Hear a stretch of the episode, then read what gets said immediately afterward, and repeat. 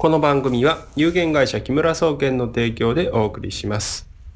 皆さんこんにちは。木村総研の木村です。今回お話をするのは、これから病気が増える理由についてです。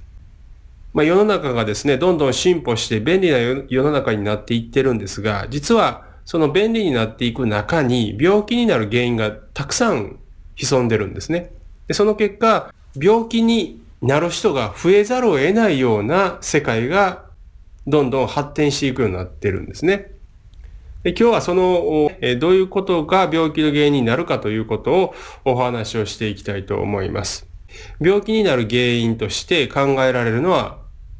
大きく2つあります。これは化学物質と、そして電気ですね。で、ちょっと例外的にあるのは、これは放射能というのがあって、まあ基本的にはこの3つですね、えー、もともと病気の原因と言われてたんですが、えー、今、本当にあの、身近に問題としてあるのは、この2つですね、化学物質と電気ということです。私の場合はですね、その、いわゆる一般的な化学物質とか電気っていう、その、問題の捉え方をしているのではなくて、化学物質や電気に含まれる悪いストレスというのが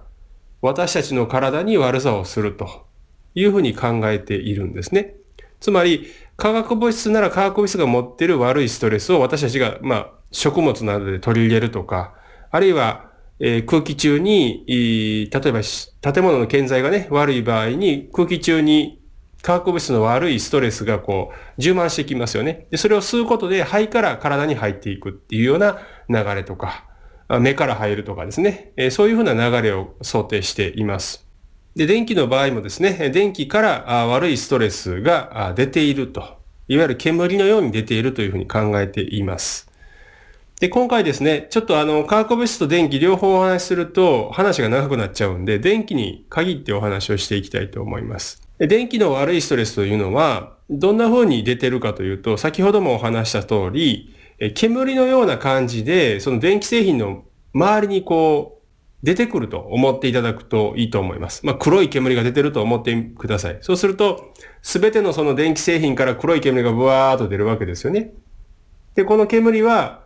換気、空気を入れ替えたりね、外気と空気入れ替えてれば、その部屋に、えー、溜まる濃度というのはある程度軽減されますけれども、最近ですね、あの、気密性、建物の気密性っていうのがすごく高くなって空気があんまりね、あの、行き来しなくなったんですね。隙間風とかがあんまり出ない。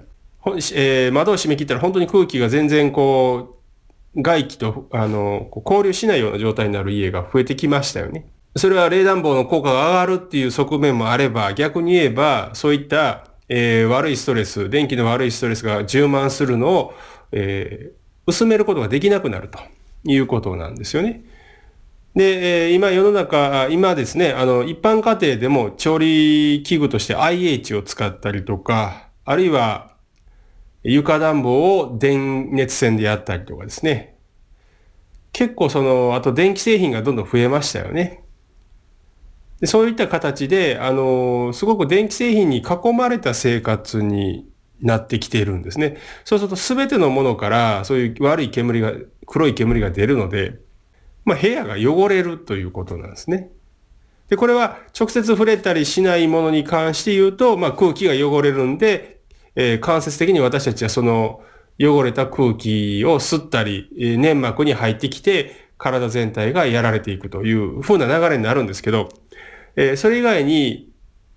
パソコンやスマートフォン。これ、スマートフォン今、うん、持ってない人はほとんどいないんじゃないかぐらい今普及してますよね、今ね。で、電車乗っても、えー、それこそその、家にいてもですね、寝るときもですね、お風呂入ってても、とにかくスマホをずっと触っている状態にある人が、まあ増えてきてますよね。じゃあ、そんなにその仕事でね、スマホを使い続けないといけないかっていうと、実はそうじゃなくて、大体ゲームしてるんですよね。電車乗ってもですね、あの、男性女性に限らず、満員電車で一生懸命スマホいじってるからなんか仕事でもしてんのかなと思ったら、まあ、LINE とかのね、メッセージアプリ使ってたりとか、なんかよくわかんないゲームやってたりするわけですよね。娯楽として、その、遊ぶのは別に僕も昔テレビゲームをよくやってた世代なんでね、ファミコンとかね。スーパーファミコンとか。だからそれは家でやるとかね、そういうものであれば別に好きにやったらいいと思うんですけど、ただ、スマートフォンのように持ち歩けるようになっちゃうとね、24時間起きてる間はほとんど触ってるって状態になっちゃうんですよ。でそうすると、腕からどんどんどんどんその電悪い、電気の悪いストレスがね、入り込んできちゃうんですよ。で、結果的にどんなことが起こるかっていうと、まあ体の中に染み込んできますから、えー、皮膚、そして骨、で、頭とかね、いろんなところに浸透していきます。で、浸透していって、こう悪いストレスで何するかっていうと、働きを阻害しちゃうんですよ。つまり、体の中にどんどんどんどん入ってくるってことは、血液の流れとかエネルギーの流れを全部止めちゃうんですね。妨害しちゃうんですよ。そうすると、から、末端が冷えるのがひどくなったりとかですね。あるいは、えー、頭の方に入ってくるとですね、まあ、スマートフォンとかを 見てるっていうことは目から情報で入ってくるんで、目からその悪いものがどんどん入ってきちゃう。で、運が悪いことに額の部分っていうのは、これは前頭葉っていうところは、え理性とかそういうことに関連するところなので、理性的な制御が効かない状態になってきやすいんですね。で、そういう結果どうなるかっていうと、例えばですね、精神疾患で言えば鬱になりやすかったり、えー、やる気が出ない、気力が出ないとかね。あとは切れやすくなる。で、判断力が欠如するっていうことが起こります。で、実際に今、あの、交通事故でよく歩道を歩いてる人に突っ込んだりとかっていう変な事故多いですよね。で、これは、やっぱ車に乗ってることで、あの、電気の悪いストレスをどんどんどんどん体に浴び続けてね、頭ぼーっとしてきちゃって判断が鈍るっていうのが確実に起こってきてるんですね。え、まあその車の中っていうのは電気製品に囲まれてるような状態で運転してますから、窓閉め切ってたら本当に狭い空間に悪いストレスが充満しちゃうんですよね。だから、車乗ってすぐ眠たくなるとかっていう人はこれ、電気の悪いストレスに対してすごくこう反応しちゃう人なんですよね。私も昔その車とか乗るとすぐ眠たくなるタイプだったんですけど、まあ理由がそれ電気、悪い電気だった、電気で悪いストレスだっていうのが分かりましたけどね。で、えー、判断力が欠如するので、あのー、通常、理性的に考えたら日本人こんなことしないだろう。例えば、電車で、えー、ムカついたから前にいる人を突き落とすとかね。ちょっと肩ぶつかっただけで切れて刃物で刺すとかね。あと、猟奇的な殺人が結構増えてますよね。これは、やっぱりその、昔からね、猟奇的な殺人はあったとは思うんですが、理性が欠如しちゃってるようになると、こういう、あのやったらまずいよなっていうことを平気でやれちゃうような状態になっちゃうんですね。で、これはもう何が原因か、社会が問題とか言ってもそそんなんじゃないです。もう単純に言うと、悪いストレスを体に浴びすぎて頭麻痺してるからですね。で、その原因が、大きな原因が、あの、電気の悪いストレスだっていうことですね。それと、えっ、ー、と、体に染み込んでくる、その、電気の悪いストレスはですね、あの、流れを阻害するんで、冷え症、血液循環の問題、えー、肩こりや腰痛、首のこり、ドライアイ、えー、眼性疲労、まあ、いろいろありますよね。慢性症状。アレルギー症状もそうですね。そういうのを引き起こします。その原因です。であとは免疫力も当然ながら落ちますから、体が弱くなる。インフルエンザにかかる人が今年はなんか最高の数がね、最高を記録したとか言ってますけど、それはもう、インフルエンザワクチンを打つとか打たんではなくて、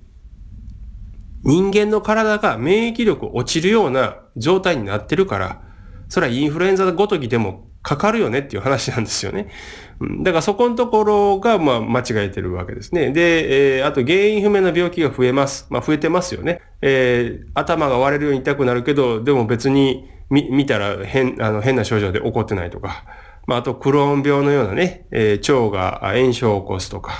えー、あるいは、まあ、認知症みたいなこととか。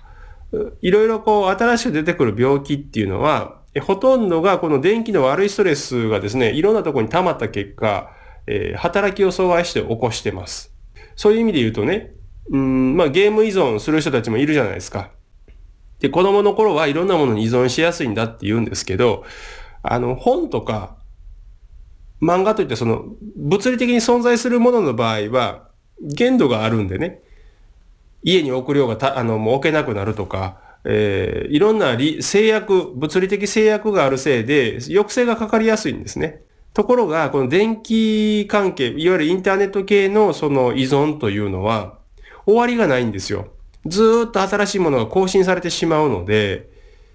やめることができない方はずっとやり続けてしまうんですね。だからまあ韓国とか中国はかなり患者数、ゲーム依存とかの患者数が増えていて、まあ専用のあのキャンプで、えー、なんですかこう、構成施設みたいなのがあったりとかね、しますよね。あとは、2日間連続でゲームし続けて、あの、突然死したとかっていう人いますけども、あの、これはもう電気のね、悪いストレスどんどん体に溜まって、外に出したりする処理ができなくなって、機能が突然止まっちゃうっていうことですよね。だから僕らからすると何ら不思議ではない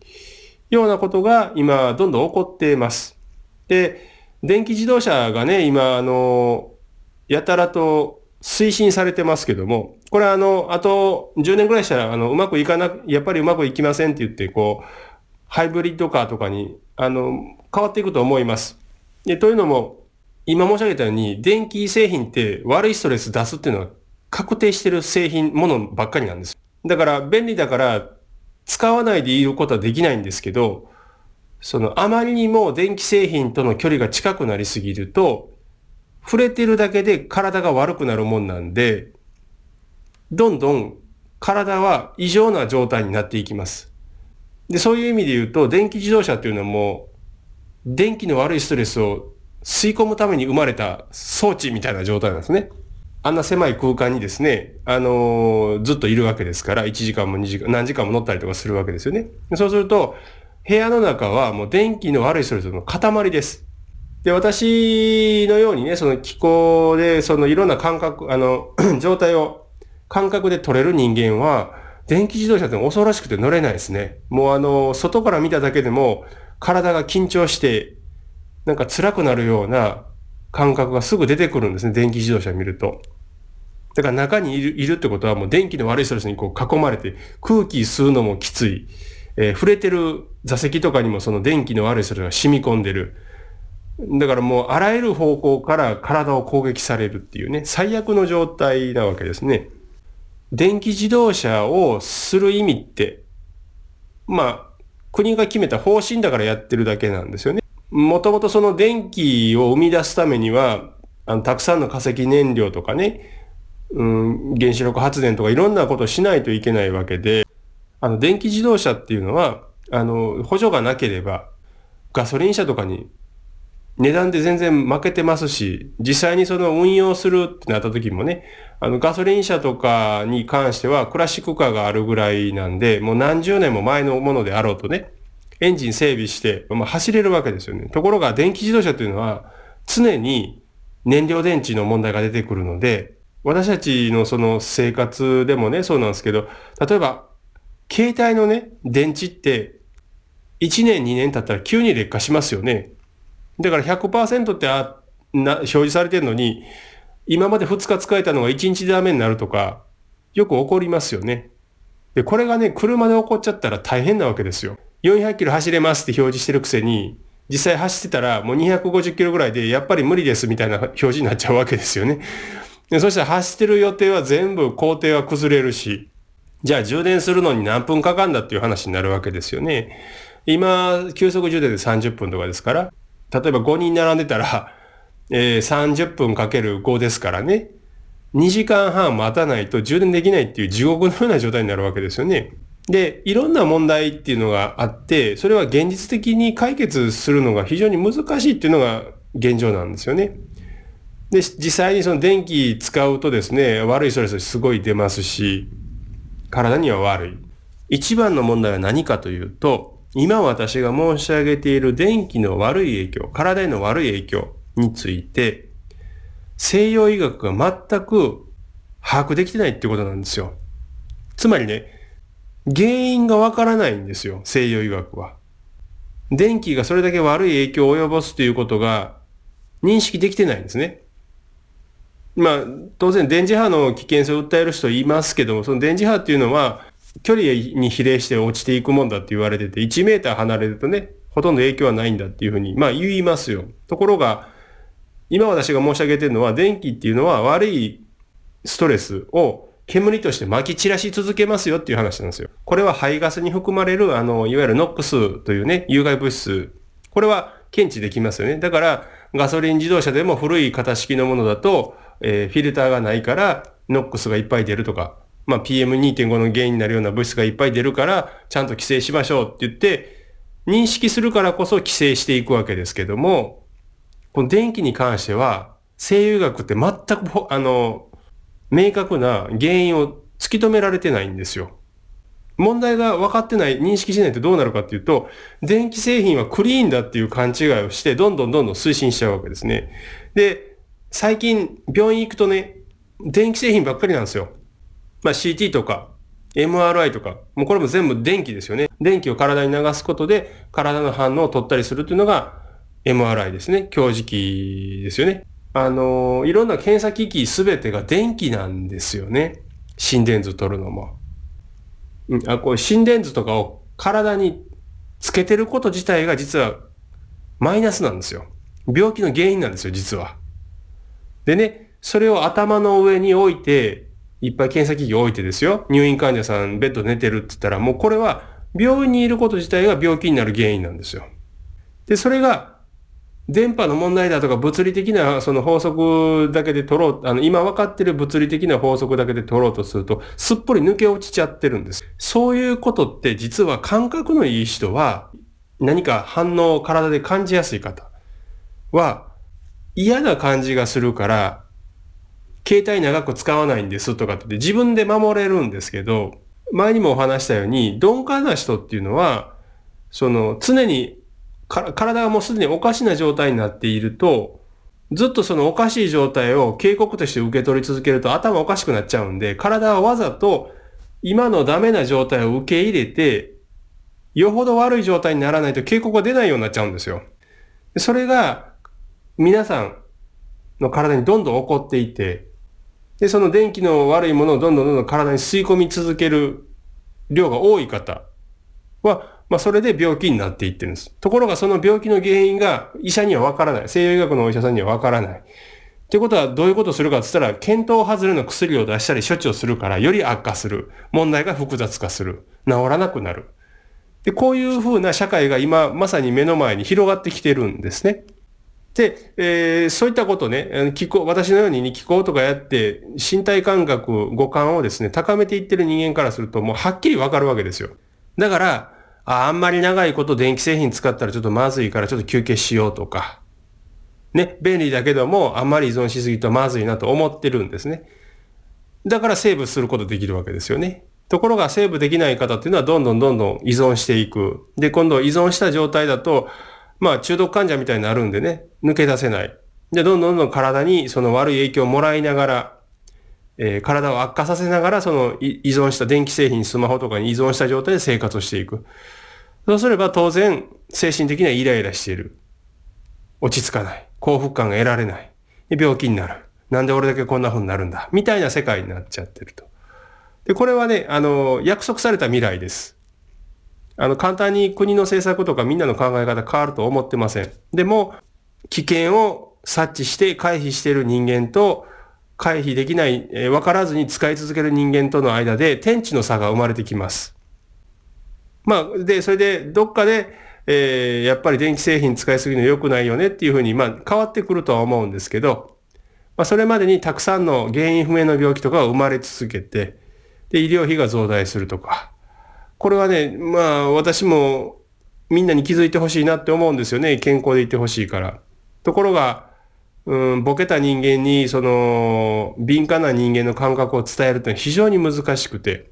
もう生きるか死ぬかっていうレベルまで落ち込んでからね、どこ行っても治りませんって言われたので、最後は、藁をもすがる思いでうち来られるとか、そういう状態になった人しか救えないっていうのは今現状で困っています。まあもちろんね、私たちも電気製品に頼らずに生きてるわけではないんで、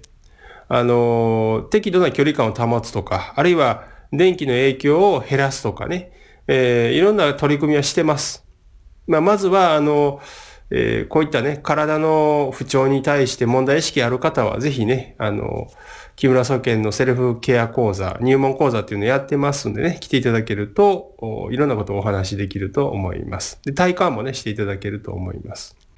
はい。えー、ちょっとまとめてみます。えっ、と、今ね、私たちの生活環境は便利になったんですけども、実は便利の中、便利な環境の中に悪いストレス、病気の原因になるストレスがいっぱい含まれていいようになりました。だから、特に化学物質と電気っていうものが私たちの健康に与える影響はすごく大きいんですけども、まあ、今回電気で言うとですね、電気は黒い煙のようなね、ものをずっと出し続けます。そして周りにどんどん浸透していって、えー、人間の体に入れば機能不全を起こしたりとか、精神的な判断力を落とすとか、とにかく体全部の機能をですね、ダメにする働きがあるのが分かってきました。ですから、えー、病気になりたくないというのであれば、電気製品と接触する機械とか、家の中にある電気製品のね、まあ、量をね、ちょっと確認した方が良くて、特に IH とか、床暖房に電気使うとか、あとはソーラーパネルですね。まあ、こういうのがあるお家は、えー、病気になって当たり前だと思っていただいた方がいいですね。まあ、それをなんとかね、あの、軽減する方法っていうのは、私たちもね、取り組んでますんで、まあ、あの、何か、そういったことでご相談があればですね、私どもの方にご連絡いただければと思います。最後までお聞きいただきありがとうございました。それではまた次回お会いしましょう。